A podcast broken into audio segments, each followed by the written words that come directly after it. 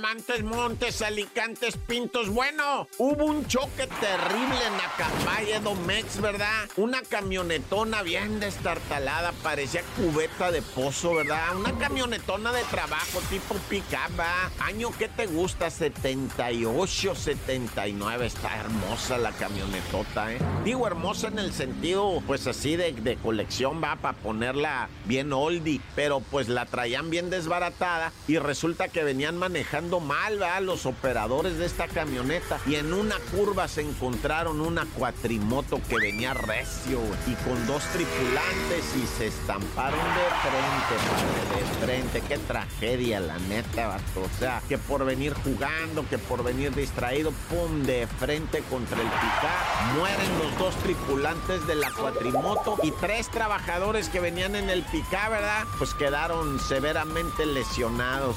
Y esto, insisto, va por venir con el cotorreo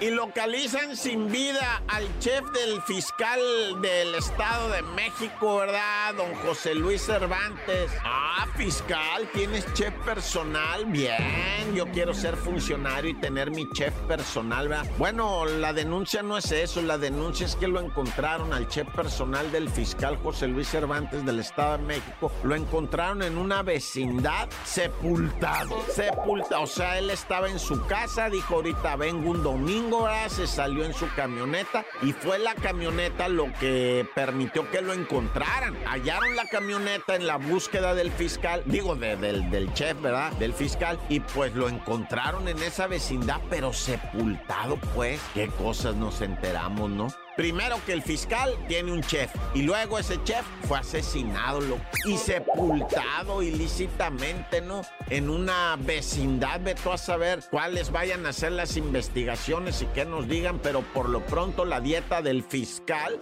está en riesgo. ¡Corta!